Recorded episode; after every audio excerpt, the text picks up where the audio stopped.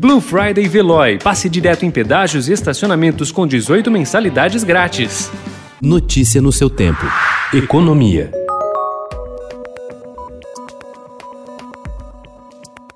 A continuidade da reabertura das atividades depois do auge da pandemia e o impulso do auxílio emergencial no consumo fizeram a economia registrar no terceiro trimestre o maior crescimento em duas décadas.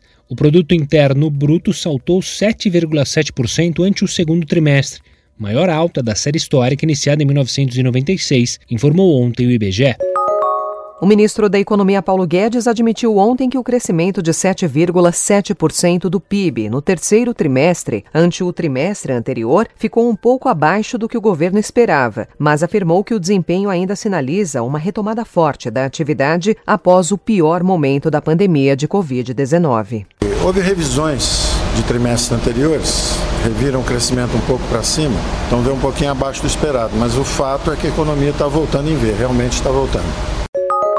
A ala política do governo e o Congresso articulam usar a decisão do Tribunal de Contas da União, que autorizou um vazamento maior de gastos de 2020 para 2021, como precedente para adotar a prática também em anos seguintes, segundo apurou o Estadão Broadcast.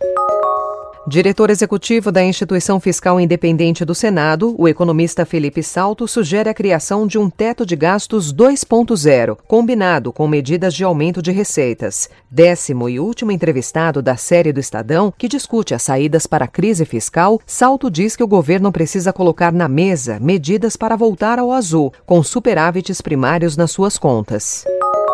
O governo federal vai enviar nos próximos dias mensagens SMS para 2,6 milhões de brasileiros que receberam indevidamente o auxílio emergencial. O objetivo é cobrar a devolução dos valores embolsados por pessoas que não faziam jus à ajuda criada pelo governo durante a pandemia da Covid-19. Se cada um restituir pelo menos uma parcela de 600 reais, o valor recuperado pode chegar a 1,574 bilhão de reais.